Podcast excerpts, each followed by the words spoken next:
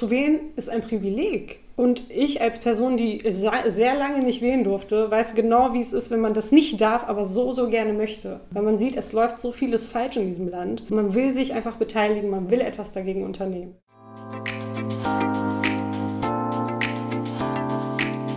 Multivitamin, der Podcast rund um Flucht, Migration und Zusammenhalt. Willkommen zu einer neuen Folge Multivitamin dem Podcast rund um Flucht, Migration und Zusammenhalt. Ich bin Sarah. Und ich bin Sassetta. In dieser Folge dreht sich alles um Wahlen und politische Teilhabe. Denn am 26. September sind Bundestagswahlen in Deutschland. Sassetta, warum gehst du denn wählen? Es gibt viele gute Gründe. Für mich ist aber ausschlaggebend, dass in der letzten Regierung nur 31 Prozent Frauenanteil war. Es geht natürlich gar nicht, dass ein überwiegend männlicher Bundestag über Sachen wie Abtreibung bestimmt. Ansonsten sind auch noch Frauen mit Migrationsgeschichte massiv unterrepräsentiert. Wie sieht das bei dir aus, Sarah? Was motiviert dich, wählen zu gehen? Ich finde es voll wichtig, wählen zu gehen, damit Themen, die mir und sicherlich vielen anderen Menschen wichtig sind, dass die Sichtbarkeit bekommen.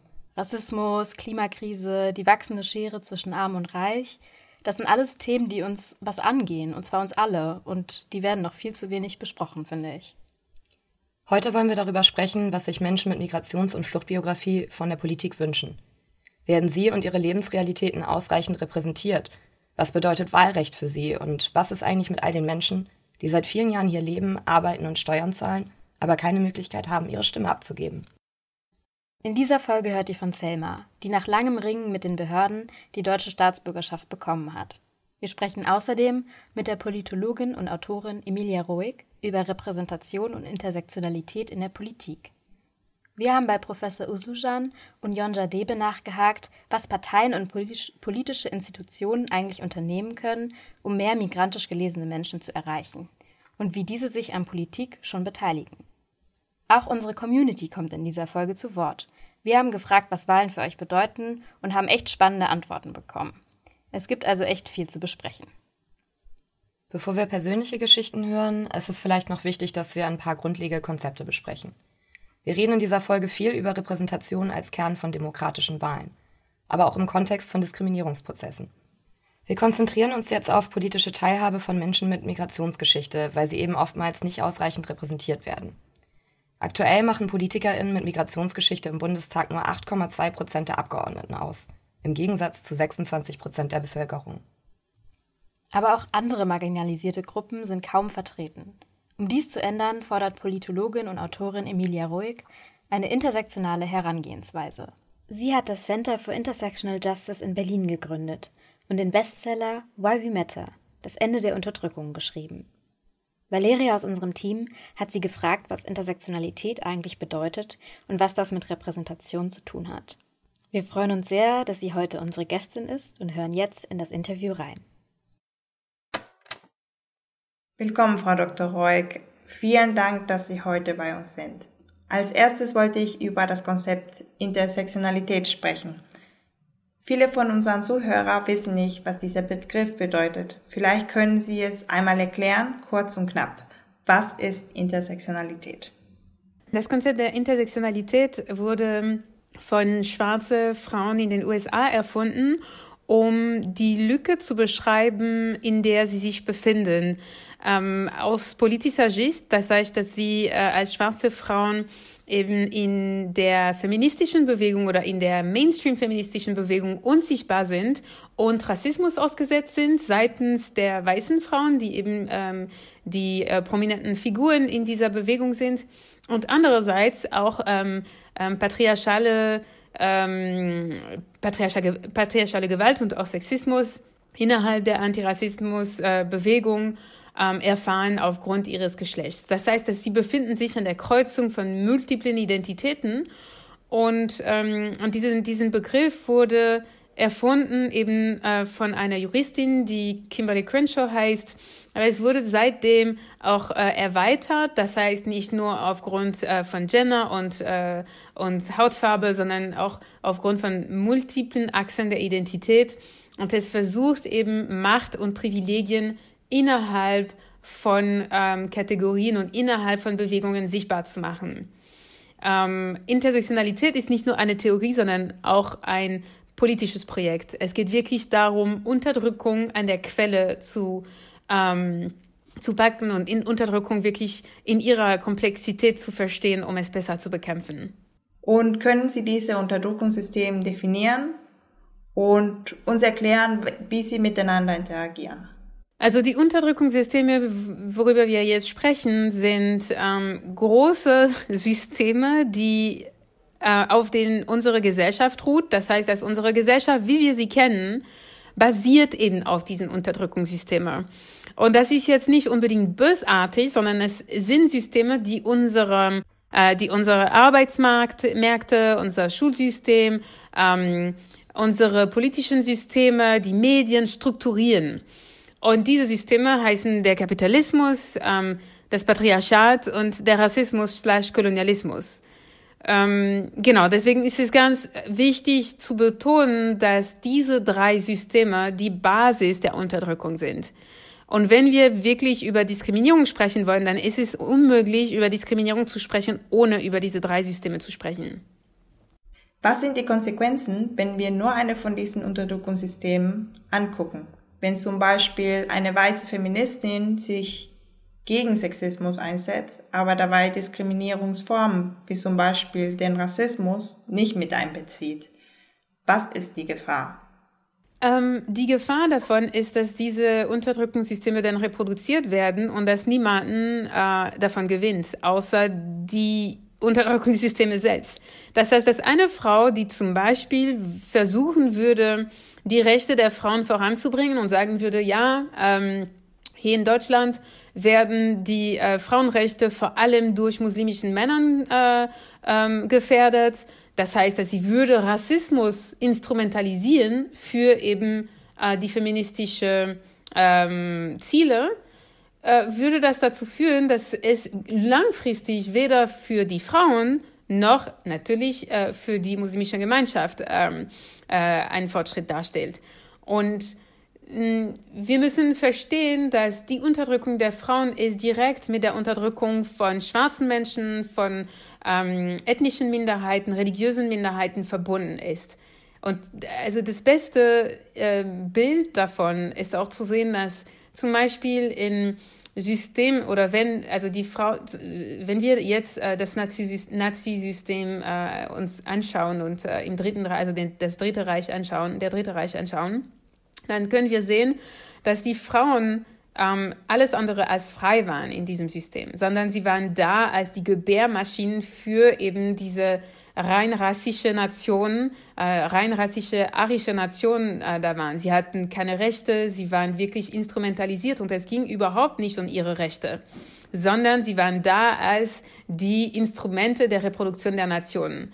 Gleichzeitig wurden im Dritten Reich sowohl äh, jüdische Menschen, Roma-Menschen, schwarze Menschen, generell nicht-arische Menschen unterdrückt und ermordet, und das war direkt auch mit äh, der Ermordung von äh, Menschen mit Behinderung und auch von äh, Menschen aus der LGBTQI-Community verbunden.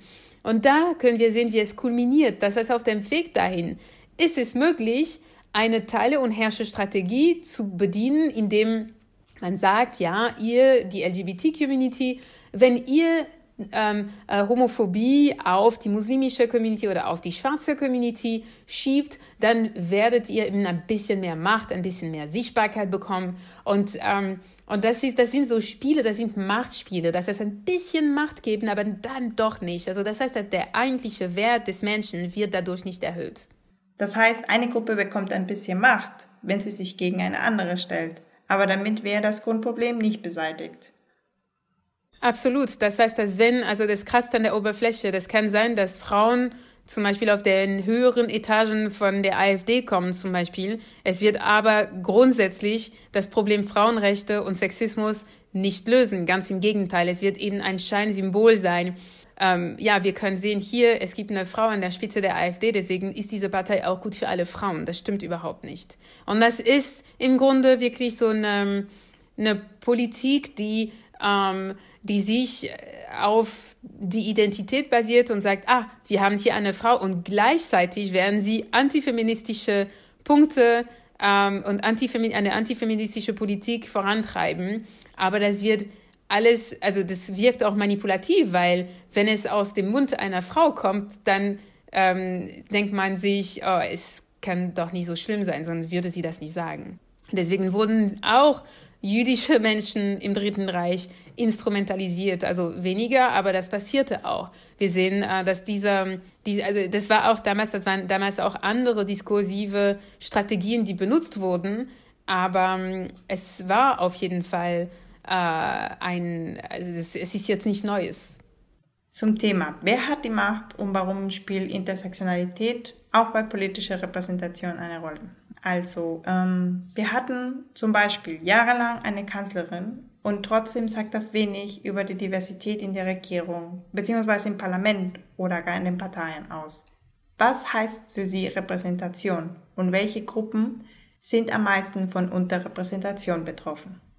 Mhm, also für mich Repräsentation bedeutet mehr als ähm, also nur reine Sichtbarkeit, ne? weil diese reine Sichtbarkeit reicht nicht aus, das heißt Tokenism. Ähm, Repräsentation ähm, passiert, wenn die Interessen, die Perspektiven, die gelebten Erfahrungen von den Menschen, die bisher unsichtbar gemacht worden sind, plötzlich sichtbar sind, ernst genommen werden und adressiert werden.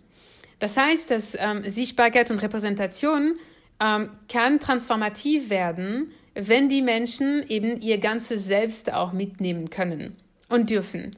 Und ein Beispiel ist diese Frau, ne, die ich äh, genannt habe früher, diese Frau bei der AfD. Wenn sie jetzt als Frau über ihre Perspektive, ihre Erfahrung, das würde sie nicht tun, weil sie ähm, eben überhaupt kein Verständnis davon hat, sonst wäre nicht, sie nicht bei der AfD. Aber sagen wir mal, sie wäre bereit, über ihre Erfahrung als Frau zu sprechen, über die Interessen der Frauen ähm, und äh, würde diese auch aktiv verteidigen wollen, wäre das jetzt nicht mehr möglich für die AfD, sie zu behalten. Sie könnten sie nicht mehr ausnutzen. Repräsentation heißt, wenn das möglich gemacht wird. Das heißt, denn, wenn die AfD, und das ist komplett utopisch, ne, weil, weil sich jetzt äh, darstellt als Situation, aber wenn sie jetzt sagen würden, okay, wir haben jetzt eine Frau und wir wollen diese Frau als ähm, ganzes Mensch mitnehmen und äh, aufnehmen, dann würden sie auch ähm, auf diesen Interessen eingehen. Sie würden, äh, sie wären bereit, eben ihre Politik in Frage zu stellen. Und ähm, ja, genau. Und deswegen Repräsentation heißt, ähm, dass die Menschen, die bisher im, im, Hintergrund auch gestellt wurden, und da sind nicht alle, ne? das heißt, dass wir sind nicht alle gleich vor Repräsentation. Das heißt, dass die Menschen, die im Moment über die gesellschaftliche Macht, die wirtschaftliche Macht, die politische Macht verfügen, sind sichtbar. Ne? Also das heißt, dass ihre Perspektiven haben Vorrang. Und das geht, also das geht Hand in Hand mit Marginalisierung und mit ähm, Unterdrückung. Unterdrückten Menschen, marginalisierten Menschen sind diejenigen, die äh, mehr Vertretung brauchen. In den USA ist das Thema Diversität in der Regierung längst Thema geworden. In Deutschland rückt aber dieses Thema langsam auch im Tageslicht. Dennoch, was brauchen wir, um eine solche Diskussion zu gestalten, damit sie auch eine nachhaltige Veränderung bewirken kann? Also ja, es ist äh, für mich so das A und O. Also das ist ja klar, dass wir Parität brauchen und nicht nur Mann, Frauen, sondern auch allen anderen gesellschaftlichen Gruppen, die unterrepräsentiert werden äh, auf Parlamentsebene. Wir brauchen äh, mehr People of Color, wir brauchen mehr Menschen mit Behinderung, wir brauchen mehr äh, Menschen aus der Arbeiterklasse. Wir brauchen auch mehr Migranten, Migrantinnen. Ne? Also das heißt, das, was die Gesellschaft ausmacht, muss im Bundestag äh, sein. Äh, diese Interessen müssen auch repräsentiert sein.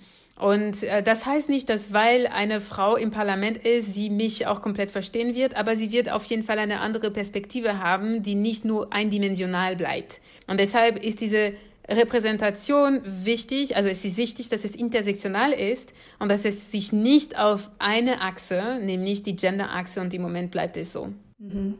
Ja, das finden wir auch. Vielen Dank, dass Sie sich die Zeit genommen haben, mit uns heute zu sprechen, Frau Dr. Reuk. Emilia Ruhig betont, dass es wichtig ist, Repräsentation über vielfältige Faktoren abzubilden. Wir haben zum Beispiel gesucht, wie viele Frauen mit Migrationsgeschichte im Bundestag sitzen und haben nur Zahlen von Kommunalwahlen 2013 gefunden.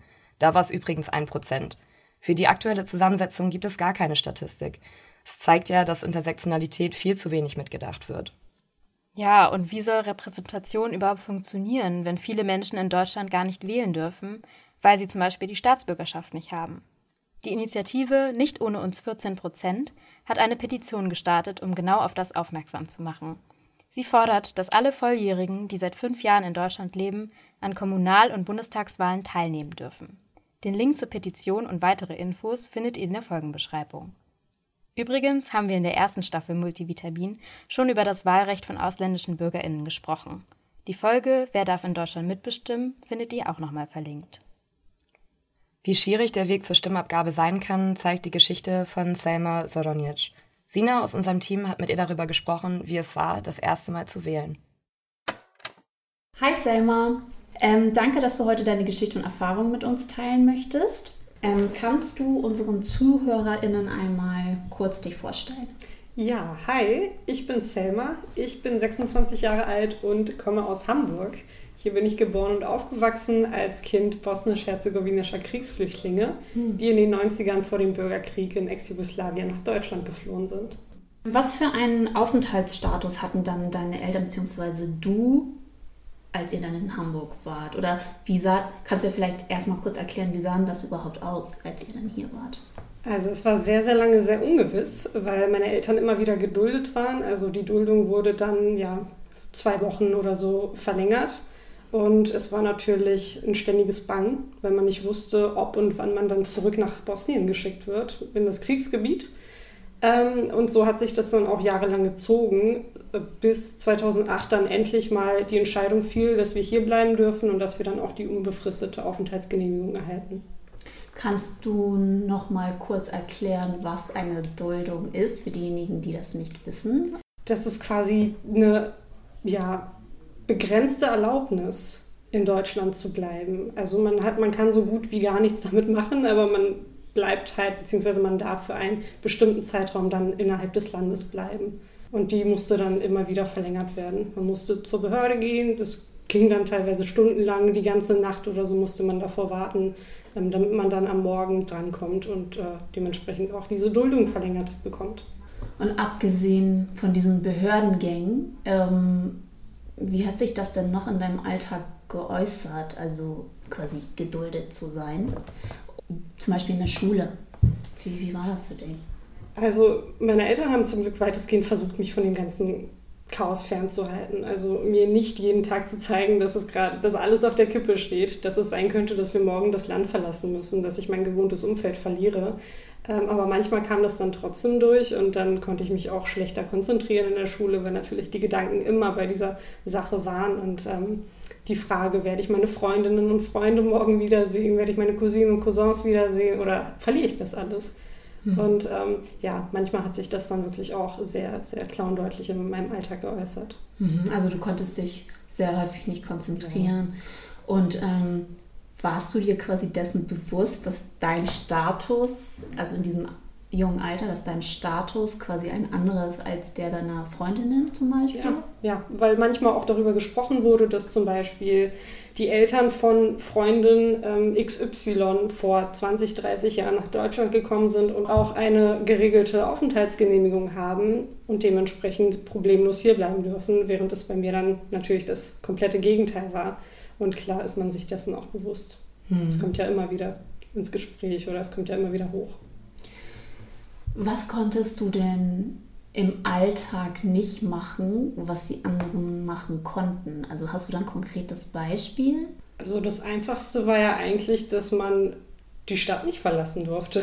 Mhm. Zum Teil. Also du durftest ja nicht das Bundesland verlassen. Mhm. Und dadurch ähm, ja, kam ich dann auch oft in die Situation, dass ich dann solche Ausflüge nicht mitmachen konnte, wenn es irgendwie außerhalb von Hamburg ging. Was mein Umfeld betrifft, so habe ich mich nie ausgegrenzt gefühlt. Mhm. Also mein Umfeld hat mir immer das Gefühl gegeben, dass ich dazugehöre. Okay. Aber wenn man jetzt das größere Bild betrachtet, dann habe ich definitiv das Gefühl, dass mich die Gesellschaft ausgegrenzt hat, mhm. beziehungsweise dieses Land. Mhm. Ich bin hier geboren, ich bin hier aufgewachsen, aber ich hatte nicht das Recht auf die deutsche Staatsbürgerschaft, auf ein geregeltes Aufenthaltsverhältnis.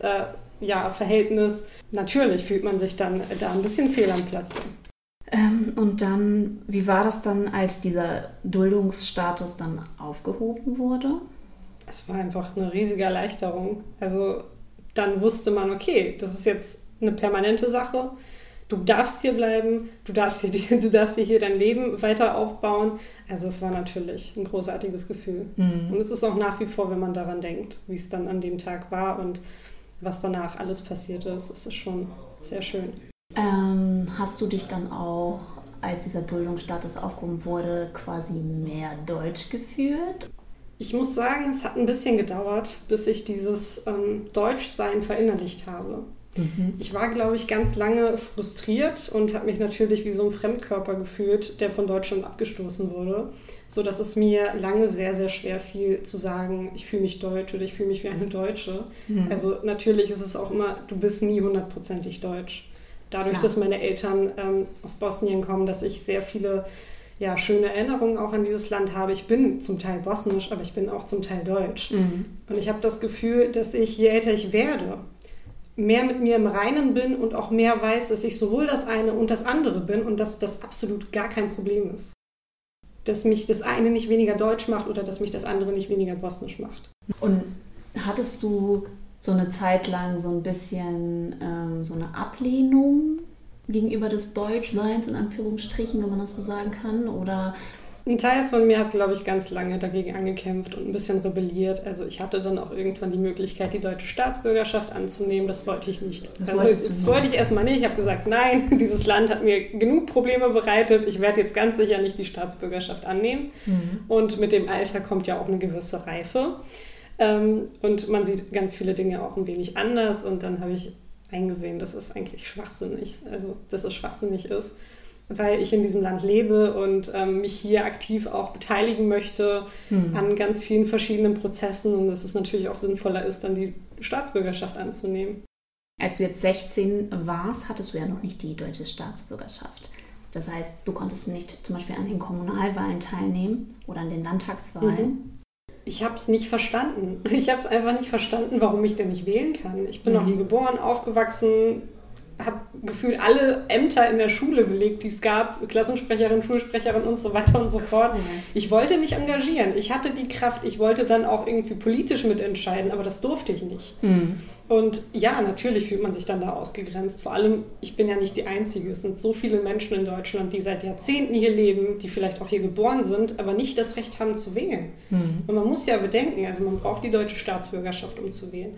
Aber damit sind so viele Sachen verbunden. Erstens die Kosten. Das mhm. kann sich auch nicht jeder leisten, sich ausbürgern und einbürgern zu lassen. Mhm. Und natürlich hat auch nicht jeder die Möglichkeit dazu aus verschiedenen anderen Gründen. Also es ist, ich finde, es ist auf jeden Fall irgendeine Reform nötig und es, es kann nicht sein. Es kann nicht sein, dass so viele Menschen einfach nicht das Recht haben zu wählen. Du hast dich ja dann ähm, aber 2014 dann entschieden, die deutsche Staatsbürgerschaft zu beantragen. Wie alt warst du dann? 2014 war ich 19. 19. Ja. Warum erst mit 19?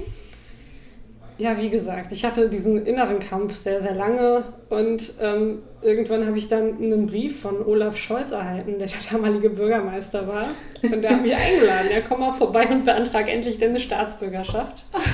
ähm, ja, und äh, als ich dann da war, ist mir direkt aufgefallen, wie sehr sich diese Behörde von der Behörde unterscheidet, in der ich bisher immer war. Also ja. in der Ausländerbehörde, ja. wo es dann darum ging, irgendwie äh, eine Aufenthaltsgenehmigung verlängern zu lassen und so weiter und so fort. Und das war einfach wie Himmel und Hölle gefühlt.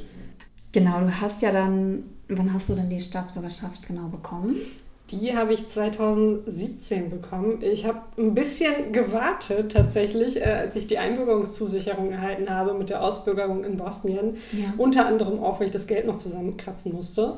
Ähm, und dann war es 2017 soweit, kurz vor der Bundestagswahl tatsächlich. Und mhm. da habe ich ordentlich Druck gemacht bei der Behörde, um mhm. noch wählen zu dürfen. Ah, und das war so dein Ansporn, ja? Das war auf jeden Fall mein Ansporn. Ich hing dann irgendwann in der Leitung bei der Behörde und habe gesagt, ich möchte jetzt diese Einbürgerungsurkunde haben, weil ich wählen möchte. Mhm. Ja. Und ähm, du bist da zur Wahl gegangen oder hast eine Briefwahl gemacht? Äh, ich bin dann ich, ich weiß auch nicht, wie das war. Ich bin dann zum Kundenzentrum gegangen, also da, wo man normalerweise auch wählen könnte, mhm. mit meiner Urkunde und habe gesagt, ich möchte gerne wählen. Aber es war noch nicht der offizielle Wahltag. Also es war so eine Art Briefwahl, denke ich mal. Mhm. Und dann durfte ich da direkt wählen.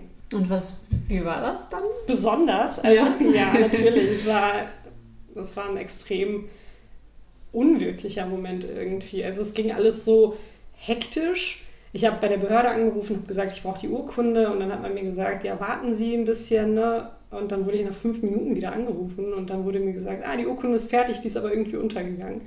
Und dann bin ich den natürlich direkt abholen gegangen und von da aus weiter zum Kundenzentrum, um wählen zu dürfen. Ja, es war cool und natürlich wurde mir da auch äh, ja, gratuliert zu meiner ersten Wahl, weil ich das natürlich auch betont habe. Ich war super stolz drauf. Mhm. War, war schon ganz cool. Ja. Cool. Ja. Ähm, das war ja jetzt eine kurze Spanne zwischen, du hast deine Urkunde bekommen und du bist wählen gegangen. Mhm. Hast du dir vorher darüber Gedanken gemacht, wen du wählst? Ja, auf jeden Fall. Ich hatte ja die ganze Zeit die Hoffnung, dass diese Urkunde noch vor der Wahl fertig ist mhm. und dass ich dementsprechend auch wählen kann. Also habe ich mir sehr viele ähm, Wahlprogramme angeschaut und verglichen und wusste dann zur Wahl auch, wen ich wählen werde. Ja. Meinst du, das hat ähm, damit zu tun, eben weil du so einen langen Weg zur deutschen Staatsbürgerschaft hattest, dass du ähm, deswegen so politisch interessiert warst oder bist? Oder siehst du das eher separat voneinander? Ich denke schon, dass es miteinander zusammenhängt. Also man macht sich ja sehr viele Gedanken. Also auch diese ganzen Situationen, in die ich geworfen wurde, das sind ja alles politische Situationen. Die haben mhm. alle was mit Politik zu tun. Und klar, also ich glaube schon, dass das schon ähm, miteinander zu tun hat. Ähm, und wenn du so allgemein über, wenn man so allgemein über Wahlen spricht, ähm, was würdest du sagen, was bedeuten Wahlen für dich heute als 26-jährige deutsche Staatsbürgerin, wenn man das mal so zusammenfassen kann? Wahlen sind einfach Sprachrohr. Also ein Sprachrohr, seine Unzufriedenheiten zu äußern, sich daran zu beteiligen, diese Unzufriedenheiten aus der Welt zu räumen, ähm, mitzubestimmen, wer einen irgendwie die nächsten Jahre regieren soll. Also Wahlen sind super, super wichtig und man kann wirklich nur jeden dazu aufrufen, sich an ihnen zu beteiligen. Hm. Weil es ist, zu wählen ist ein Privileg. Hm. Und ich als Person, die sehr lange nicht wählen durfte, weiß genau, wie es ist, wenn man das nicht darf, aber so, so gerne möchte. Hm. Weil man sieht, es läuft so vieles falsch in diesem Land. Hm. Und man will sich einfach beteiligen, man will etwas dagegen unternehmen. Hm. Und das ist, also es, ich glaube, das wird auch immer so sein, dass mir das extrem wichtig sein wird. Hm. Jemand, der irgendwie nicht mein Leben gelebt hat, um es mal so zu sagen, und nicht diese ganzen Hürden äh, da in den Weg gestellt bekommen hat, der kann nicht wissen, dass es tatsächlich keine Selbstverständlichkeit ist, wählen zu dürfen. Und das sage ich dann auch. Guck mal, du hast die Staatsbürgerschaft, du dürftest wählen, aber du machst es nicht. Warum machst du es denn nicht? Nenn mir einen guten Grund, warum du es nicht tust. Du wirfst deine Stimme weg, das ist doch Schwachsinn. Du hast die Chance. In ganz vielen anderen Ländern äh, gibt es sehr, sehr viele verkorkste Wahlsysteme oder einfach gar nicht die Möglichkeit zu wählen. Und du hast hier die Möglichkeit, also nutze sie doch bitte auch. Was wünschst du dir für die Wahl jetzt, die ansteht? Ich wünsche mir einfach, dass Parteien, die nicht demokratisch agieren, nicht so erfolgreich sein werden, hm. wie sie zum Beispiel 2017 waren. Und ähm, ja, ich wünsche mir, dass die Parteien, die dann auch in den Bundestag ziehen, sich nicht nur um diese Themen kümmern, die ja Mainstream-mäßig sind, sondern halt auch wirklich ein bisschen auf andere Sachen achten, die zum Beispiel auch Menschen mit ähm, ja, einer Migrationsgeschichte wichtig sind. Und mhm. natürlich auch auf diese spezielle Gruppe ein bisschen mehr achten mhm. und ähm, sich darum kümmern, dass diese in Deutschland sicher ist. Okay, Selma. Ähm, dann danken wir dir vielmals für das Interview. Danke, dass du deine Geschichte, deine Erfahrung mit uns geteilt hast. Vielen Dank. Danke für den Raum, meine Geschichte zu erzählen. Danke dir. Was nimmst du denn aus dem Gespräch mit? Vor allem, dass es wie Selma viele Menschen ohne Staatsbürgerschaft gibt, die sich aktiv um politische Teilhabe bemühen, egal wie schwer es ihnen gemacht wird. Ja, voll. Und trotzdem gibt es oft das Vorurteil, dass migrantische Menschen unpolitisch seien oder sich nicht für Politik interessieren. Ich wollte wissen, ob da wirklich was dran ist und habe Jonja Debe vom Think Tank für politische Partizipation dazu befragt. Mein Name ist äh, Jonja Dege. Ich arbeite seit Anfang des Jahres beim Think Tank Depart für politische Partizipation. Wir erforschen mit äh, qualitativen, aber auch quantitativen Methoden ähm, politische Beteiligung von Menschen in verschiedenen Bereichen der Gesellschaft. Zusammen mit ihren Kolleginnen hat Jonja erste Ergebnisse ihrer Studie Wer kann mitmachen herausgebracht. wo sie untersucht haben, inwiefern der sogenannte Migrationshintergrund eine Rolle bei politischer Beteiligung spielt. Dafür haben sie in einer repräsentativen Umfrage 2000 Menschen mit und 1000 Menschen ohne Migrationshintergrund quantitativ befragt. Der Ausgangspunkt der, des Forschungsprojekts war, dass äh, immer davon gesprochen wird, also es gibt halt viele Debatten über Menschen mit Migrationshintergrund, das, das sage ich in Anführungsstrichen. Und dass sie sich äh, zu wenig politisch beteiligen oder dass sie ähm, ja, dass da vielleicht eine Art Desinteresse ist und ähm, die werden halt oft als eine einheitliche Gruppe betrachtet und oft wird halt auch gesagt, dass dieser Migrationshintergrund der entscheidende Faktor ist, ob sie sich beteiligen und wie sie sich beteiligen, in welchem Ausmaß sie sich beteiligen. Doch woher kommt diese Annahme? Wenn man nur auf die Wahlbeteiligung guckt, dann ist das so, dass, dass ähm, Menschen mit Migrationshintergrund sich weniger stark an Wahlen beteiligen. So, und äh, das wird dann sozusagen als die wichtige politische Beteiligung gesehen und deswegen kommt da bestimmt die Annahme, dass sie sich insgesamt weniger beteiligen und de dementsprechend weniger interessieren. Und tatsächlich zeigen sich auch in den Ergebnissen von Yonja, dass sich Menschen mit Migrationshintergrund weniger an Wahlen beteiligen als Menschen ohne Migrationsgeschichte. Das aber unterscheide sich von anderen Formen der politischen Teilhabe. Da haben wir zum Beispiel festgestellt, dass es da eigentlich wenig Unterschied gibt, dass sich Menschen mit Migrationsgeschichten ähnlich stark wie Menschen ohne Migrationsgeschichten in diesen eher informellen äh, Formen der Beteiligung engagieren. Also wenn es darum geht, bei einer Demo mitzumachen, eine Petition zu unterschreiben, sich in einem Verein zu engagieren. Und das ist schon mal etwas, äh, was sich von anderen Ergebnissen abhebt. In der Studie haben die WissenschaftlerInnen nicht nur nach dem statistischen Migrationshintergrund gefragt, also ob ein Elternteil oder Großeltern im Ausland geboren wurden, sondern auch, ob sich die Teilnehmenden selbst als Mensch mit Migrationshintergrund verstehen und ob sie Rassismuserfahrungen gemacht haben. Es reicht nicht, sich nur diesen Migrationshintergrund anzuschauen. Es reicht nicht zu sagen, Menschen mit Migrationshintergrund machen das und das oder wählen weniger, sondern auch da ist es natürlich eine sehr heterogene Gruppe und es gibt viele verschiedene Gründe, warum Menschen nicht wählen und warum sie sich anderweitig politisch einbringen. Diskriminierungserfahrungen könnten Gründe dafür sein, dass Menschen nicht zur Wahl gehen. Schlechte Erfahrungen mit Behörden oder anderen staatlichen Institutionen, wie zum Beispiel Selma sie gemacht hat, könnten abschränkend wirken. Aber es gibt Hoffnung. Wir haben halt auch gefragt, würden Sie sich gerne mehr einbringen, würden Sie sich gerne mehr politisch engagieren? Und da haben wir festgestellt, dass insbesondere Menschen mit Migrationsgeschichten, vor allem diejenigen, die sich auch so identifizieren und auch schon Rassismuserfahrungen gemacht haben, sagen, ja, ich würde mich eigentlich viel mehr engagieren. Das war sozusagen ja die Botschaft. Ja, da sind Menschen, die wollen mitmachen, die sind motiviert, aber äh, werden daran gehindert. Die Institution und die Parteien müssen die Menschen da noch besser abholen, auf die zugehen, sich mehr öffnen. Und es muss nachher noch einiges passieren, dass diese äh, strukturellen Hürden abgebaut werden. In ihrer Studie haben Jonja und ihr Team auch gefragt, was sich Menschen mit Migrationsgeschichte von der Politik wünschen. Und da haben wir gesehen, okay, Menschen mit Migrationsgeschichten wünschen sich mehr Repräsentation von der, in der Politik und Aufmerksamkeit von der Politik, Einmal für sich selbst, also für ihre eigene Gruppe, aber auch für andere Gruppen, also auch für zum Beispiel Frauen, junge Menschen, ähm, ArbeiterInnen, äh, People of Color.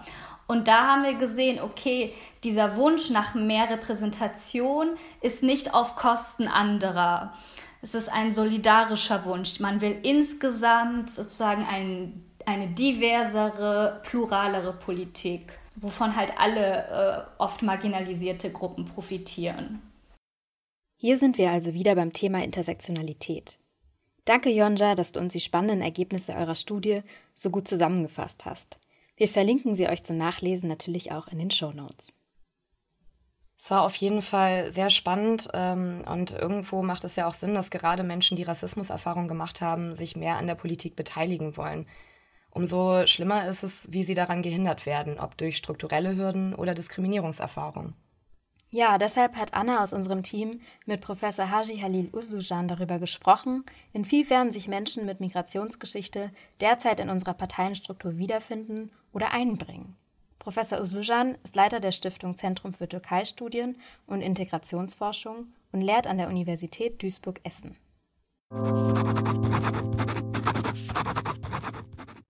Ende dieses Monats steht die Bundestagswahl an. Und auch wenn Themen wie Klima- und Arbeitsmarktpolitik kontrovers diskutiert werden, erscheint eines kaum in der Debatte vorzukommen Migration. Also nach meiner Beobachtung und Wahrnehmung scheint es derzeit keine große Rolle, zumindest bei den, ich sag mal, bei den großen Parteien, äh, eine Rolle zu spielen. Allenfalls ist meine Beobachtung, dass sie äh, ja bei der AfD eine Rolle spielt, äh, vielleicht mit dem Slogan Deutschland normal machen, äh, ob mit diesem normalen äh, auch immer ja die, das Abweichende mit gemeint ist. Ähm, sonst äh, ist das nicht so, meiner Wahrnehmung nach, nicht so ein ganz dominantes Thema. Aber warum ist das so? große Parteien, die die Volksparteien jetzt äh, gemerkt haben, dass ähm, ein Stück weit sozusagen mit Zuwanderung natürlich sehr stark ähm, Ressentiments, schnell Ressentiments bedient werden können und ähm, auch ja in so eine rechte Ecke auch abgedrängt werden können.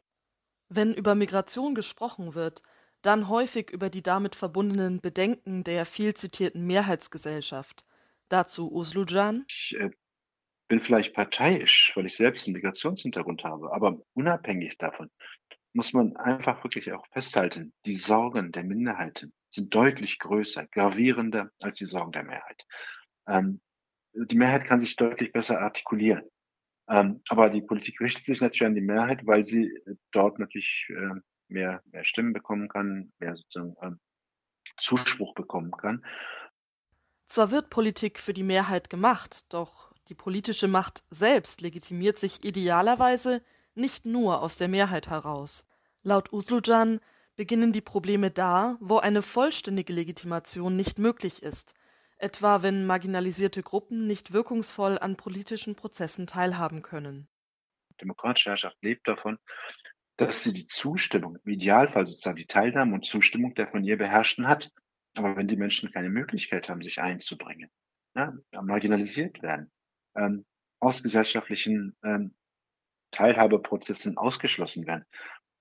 Das Problem beginnt laut Uslujan hier schon bei der Aufstellung der Kandidatinnen und Kandidaten. Er resümiert. Vielfach wird eher so ein Trade-off sozusagen gemacht. Das heißt sozusagen, dass auch etablierte Parteien sich die Frage stellen, äh, stellen wir in einem vielleicht ländlich strukturierten Raum, äh, Kontexten Personen mit Migrationshintergrund als Kandidatin auf, dann überlegt man sich, ja, wir könnten vielleicht 20.000 Stimmen mehr bekommen, aber wir könnten möglicherweise auch 30.000, ich sag mal, Stammwähler, äh, und ich mache mal ein Stereotyp, die ältere deutsche Omi verlieren, die sich von einem äh, Mustafa Mehmet Aydin oder sonst wie nicht repräsentiert, nicht sozusagen quasi vertreten fühlt. Wie kann dem entgegengewirkt werden? Wie können Menschen mit Migrationsgeschichte in Parteien und Politik sichtbarer werden, stärker als Wählergruppe wahrgenommen werden. Beachtlich ist hier auch die Tatsache, dass Migrantinnen im Schnitt rund zehn Jahre jünger sind als die deutsche Durchschnittsgesellschaft, also auch eine in Zukunft wichtige Wählergruppe. Unabhängig von einer Parteiidentifikation wünscht sich Uslujan Zeit. Das ist so, wie wenn ihre, wenn ihre Familie schon immer sich links gewählt hat, sozialdemokratisch oder grün gewählt hat oder konservativ gewählt hat, dass sich so etwas in den Generationen fortschreibt. Dafür sind Zuwanderer noch nicht lange genug hier, äh, dass man sagen kann, es gibt eine feste Parteiidentifikation. Die SPD hat beispielsweise oder hatte lange Zeit bis 2005 eine sehr, sehr hohe Gunst bei den Türkeistämmigen. Äh, das bröckelt langsam auf. Für viele wird auch die CDU wählbarer. Ähm, aber ich komme zurück. Die müssten viel mehr Themen ähm, adressieren, die für Zuwanderer relevant sind. Ein Thema, das mehr Beachtung finden muss, Diskriminierung. Sei es zum Teil sozusagen Arbeitsmarktprobleme, Wohnungsprobleme, aber auch ganz stark Diskriminierung. Diskriminierung auf dem Arbeitsmarkt, auf dem Wohnungsmarkt, Racial Profiling im Alltag, ähm, zum Teil gut gemeinte Fragen wie, wo kommst du her, wo bist du eigentlich her? Ähm, ich glaube, Sie können, würden keinen Migranten äh, erleben, der tagtäglich irgendwie sich rechtfertigen, erklären muss. Zwar seien Rassismus und Diskriminierungserfahrungen ein einendes Thema, anders als seine Kollegin jedoch, die Politik- und Sozialwissenschaftlerin Naika Forutan, sieht er die Lösung dieses Dilemmatas aber nicht in der Gründung einer migrantischen Partei. Aber in dem Punkt ähm, bin ich nicht ganz Ihrer Meinung. Ähm, ähm, dem, also nicht, weil es inhaltlich nicht passt. Ähm, in der Tat, Diskriminierung ist ein Punkt, der viele Migranten eint. Ähm, aber der nicht nur Migranten meint, der sozusagen auch Menschen, die ähm, andere Lebensweisen haben, andere Vorstellungen haben, äh, die erfahren auch Ausgrenzung. Nur wenn man das ganz pragmatisch angeht, glaube ich, dass, äh, dass die Zeit noch nicht reif ist. Dass die Zeit noch nicht reif ist, beziehungsweise ähm, dass hier die Gefahr liegt, dass diese Stimmen, die für eine migrantische Partei ähm, gegeben werden, ähm, verloren gehen. Professor Usulcan wünscht sich vielmehr, dass das Thema Diskriminierung als zentraler Diskussionspunkt in die Mehrheitsgesellschaft hineingetragen wird und dass sich politisch aktive Zuwanderinnen in den etablierten Parteien stärker engagieren. Denn schließlich wird das Leben von migrantisch gelesenen Menschen auch von vielen anderen Themen wie Steuer- oder Verkehrspolitik, Wohnungsnot oder die Zahl an Ausbildungsplätzen berührt. Er fordert, die großen Parteien müssen sich öffnen für eine migrantische Perspektive. Was meinst du denn? Brauchen wir eine migrantische Partei, die die Interessen von Menschen vertritt, die zum Beispiel Rassismus erfahren? Ja, das ist echt schwierig, weil eigentlich finde ich, dass demokratische Parteien die Verantwortung übernehmen müssen, um ihre Wählerinnen und Bürgerinnen zu repräsentieren. Eine migrantische Partei wäre ja überhaupt nicht nötig, wenn die etablierten Parteien erkennen würden, dass sie eine Wählerinnengruppe, die auch immer wichtiger wird, vernachlässigen. Sie sind eigentlich in der Verantwortung, Räume und Macht auch innerhalb der Partei an marginalisierte Personen abzugeben, wenn sie sich als demokratisch verstehen. Wir haben jetzt gehört, dass es viele Menschen gibt, die sich gerne an Wahlen beteiligen würden, es aber aufgrund von Diskriminierungserfahrungen nicht tun. Andere können nicht wählen, weil sie keine deutschen StaatsbürgerInnen sind. Wir haben unsere Community gefragt, was das Wahlrecht für sie bedeutet. Vielen Dank für die spannenden Antworten, die wir natürlich gerne teilen wollen.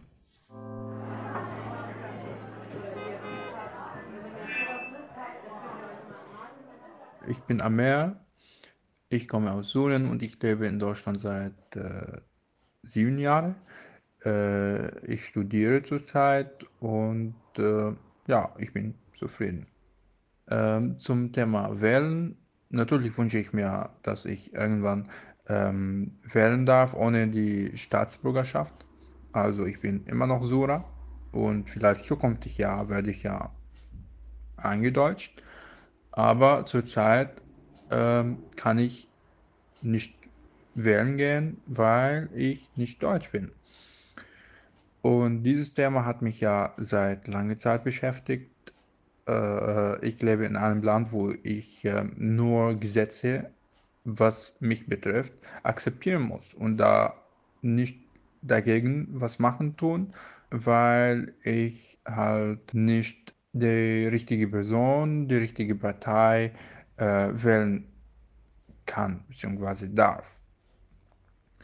Äh, wenn das zukünftig so abgeschafft werden kann, wäre super nicht nur für mich, für alle Migranten, für alle ausländische äh, äh, lebenden Personen hier in Deutschland, äh, die auch einen Teil am Leben nehmen. Und äh, sie arbeiten, sie studieren, sie, äh, ja, also genauso wie ein, äh, wie man der Staatsbürgerschaft hat. Ähm, und das kann viele Themen, viele Bereiche vereinfachen, wenn so einfach ja, Wahl ist ja Menschlichkeit. Wahl ist ja, ich kann ja, das ja zählt zur Menschlichkeit. Und jeder, ähm, jeder Person in der Welt, jeder Mensch auf dieser Erde, am Ort, wo er lebt, darf auch mitentscheiden, äh, welche Rechte äh, er haben will. Es ist schwierig zu behaupten, man würde wählen bzw. nicht wählen, wenn man könnte. Denn es ist so, seitdem ich in Deutschland lebe, also seitdem ich denken kann, durfte ich und darf ich nicht wählen. Und ich kann natürlich von, nur von mir sprechen und das nicht pauschalisieren, aber mit dem Thema Wählen habe ich mich öfter auseinandergesetzt und mich immer gefragt, warum ich dann eigentlich nicht wählen kann, obwohl ich die Voraussetzungen erfülle, bis auf den Status, eine deutsche Staatsbürgerschaft zu haben, was als Voraussetzung gilt, um wählen zu können. Und ich denke, zum jetzigen Zeitpunkt, so, so komisch es auch klingt, würde ich auch in Zukunft nicht wählen, da es mir immer verwehrt wurde. Meines Erachtens sollte es eine andere, weniger bürokratische Regelung geben, dass man auch wählen kann, wenn man keine deutsche Staatsbürgerschaft besitzt.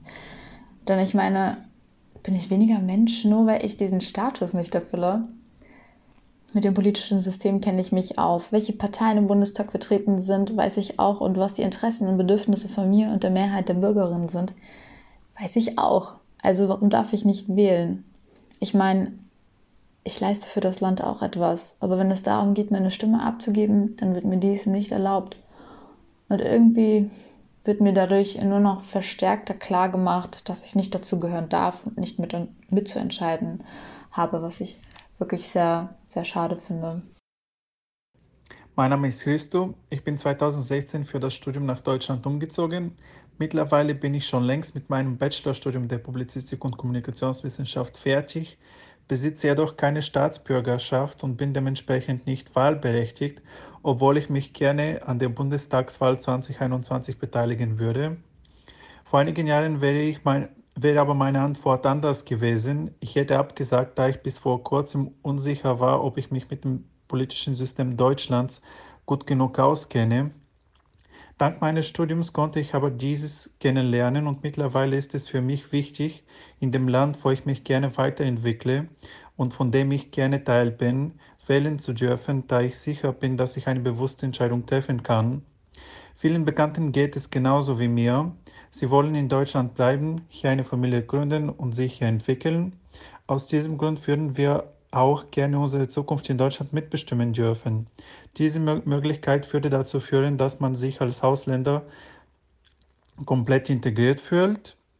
Gleichzeitig ist es mir aber bewusst, dass es vielen Menschen mit Migrationshintergrund und ohne Staatsbürgerschaft nicht so geht.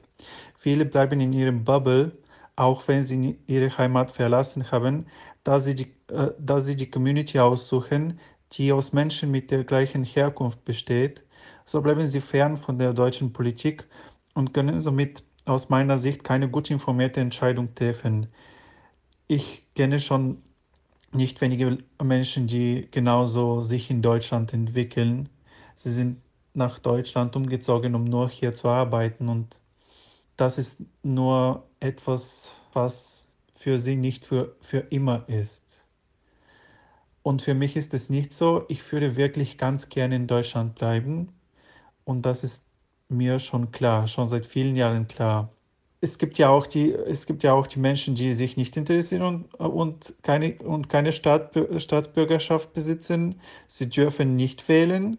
Aber ich kenne auch Deutsche, die selbstverständlich wahlberechtigt sind, wählen aber aus, den, aus Desinteresse an, Polit, an der Politik nicht. Aus diesem Grund appelliere ich dafür, dass Menschen mit Migrationshintergrund, aber ohne Staatsbürgerschaft auch die Möglichkeit gegeben wird, an staatlich relevanten Wahlen teilzunehmen. Ob sie diese zunutze machen, entscheiden sie dann selbst. Ich heiße Yasamin und darf für das erste Mal dieses Jahr wählen. Ich freue mich sehr und fühle mich geehrt, aber gleichzeitig fühle ich mich auch unsicher. Bis jetzt hätte ich keine Zeit und Gelegenheit, mich damit zu beschäftigen. Ich hatte viel um die Ohren, wie zum Beispiel Sprache, Abitur und jetzt auch gerade Uni. Und mir ist aufgefallen, wie ich mich von meinem Kommilitonen unterscheide und nicht genug über die Kandidaten und Parteien weiß. Und ich muss so viel nachholen und mich informieren. Es fühlt sich nicht gut an, sich politisch nicht beteiligen zu können. Das würde für mich bedeuten, dass alle Entscheidungen werden den anderen Menschen überlassen und du solltest einfach alles ohne Mitsprache annehmen, auch wenn du sie nicht für richtig hältst. Ich will ein Teil dieser Demokratie sein und auch Demokratie unterstützen. Und ich wünsche mir, dass die Politiker sich mehr für Klimaschutz und Menschenrechte einsetzen, bevor es zu spät ist. Ähm, Klimaschutz, weil es um die ganze Welt und unsere Erde geht. Und dazu wünsche ich mir auch, dass der Export von Waffen gestoppt wird. Und eine Veränderung in Außen- und Asylpolitik sind mir genauso wichtig. Die Menschen, die Hilfe brauchen, sollten nicht im Stich gelassen werden. Ich wünsche mir, dass die Politik nicht ein Land wie zum Beispiel Afghanistan als sicher einstuft, nur weil es gerade politisch passt, obwohl es klar ist, dass das nicht richtig ist. Ich wünsche mir einen professionelleren Umgang mit Flüchtlingspolitik, Integration und mehr Beteiligungsmöglichkeiten für alle Einwanderer wie ich und viele andere, die sich einfach integrieren wollen. Jetzt sind wir schon am Ende unserer Folge angelangt. Wir hoffen, dass wir euch ein paar Denkanstöße zu den anstehenden Wahlen mitgeben konnten. Wie wir gehört haben, bedeutet Wählen auch ein Privileg, denn nicht alle Menschen können die Politik in dem Land, in dem sie leben, mitbestimmen. Wenn ihr also die Möglichkeit habt, vergesst nicht eure Stimme abzugeben. Damit könnt ihr dazu beitragen, dass unser Bundestag genauso vielfältig wird wie unsere Gesellschaft. Wir freuen uns, wenn ihr auch mit euren Freundinnen oder mit eurer Familie über politische Repräsentation sprecht. Natürlich freuen wir uns auch, wenn ihr die Folge teilt und uns ein Feedback hinterlasst. Schreibt uns gern an podcast.cohero-magazin.de oder über unsere Social-Media-Kanäle. Auch in unserem Online-Magazin geht es in den nächsten Wochen um das Thema Wahlen. Einige Interviews aus dieser Folge könnt ihr dort auch nachlesen. Alle Links findet ihr wie immer in der Folgenbeschreibung. An letzter Stelle nochmal vielen, vielen Dank an all unsere InterviewpartnerInnen. Wir konnten viel von euch lernen. Und danke auch an euch fürs Zuhören und wir hoffen, wir hören uns beim nächsten Mal wieder. Ciao Sarah. Ciao Sassetta.